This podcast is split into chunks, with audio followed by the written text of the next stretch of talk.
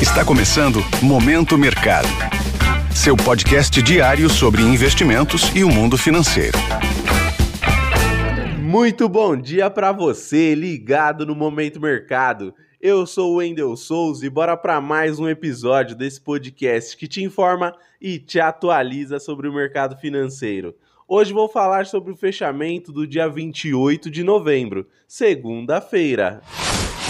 Cenário internacional. No exterior, as bolsas americanas encerraram em queda diante de declarações de autoridades do Fed sinalizando a possibilidade de juros em níveis elevados por mais tempo nos Estados Unidos. Outro fator que contribuiu para a desvalorização das bolsas foi a preocupação com o cenário na China, que enfrenta um aumento nos números de casos de Covid-19 e uma série de manifestações contra as medidas restritivas em vigor no país. Com isso, as posições compradas, ou seja, que acreditam no avanço dos índices acionários, foram desfavorecidas. Em relação aos títulos públicos americanos, as taxas caíram, com os investidores monitorando os próximos passos da política monetária norte-americana e aguardando a divulgação de indicadores de emprego ao longo da semana.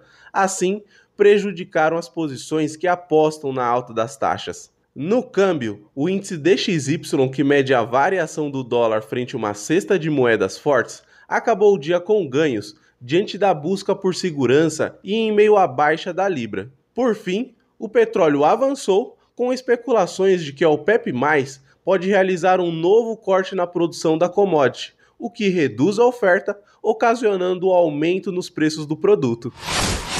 Cenário nacional. Por aqui, o dólar perdeu valor frente ao real diante da melhora na perspectiva fiscal para a PEC de transição, com a possível desidratação da proposta e diminuição do valor que ficará fora do teto de gastos do governo. Com isso, as alocações acreditando na alta do dólar tiveram ganhos. No mercado de juros futuros, as taxas fecharam em baixa, ancoradas no alívio com o câmbio e com o noticiário sobre as contas públicas. Desta maneira, as apostas no avanço dos juros futuros foram prejudicadas. Em relação à bolsa, com o jogo da seleção brasileira na Copa do Mundo contribuindo para a redução da liquidez, o Ibovespa encerrou no vermelho, influenciado pela aversão ao risco vinda do exterior e pela queda das ações do setor financeiro. No lado negativo, as principais baixas ficaram com Via, Marfrig e CVC. Já no lado oposto, destaque para os ganhos da Rumo, CCR e Petrobras. Assim, as posições compradas no índice terminaram no campo negativo.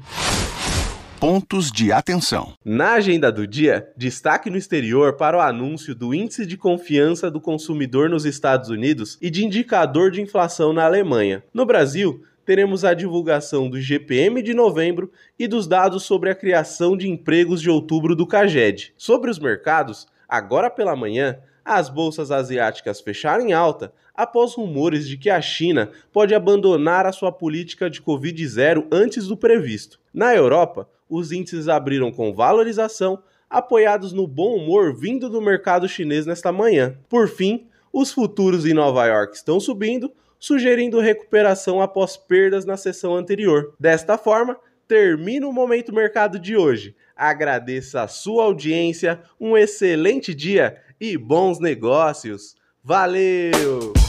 Esse foi o Momento Mercado com o Bradesco.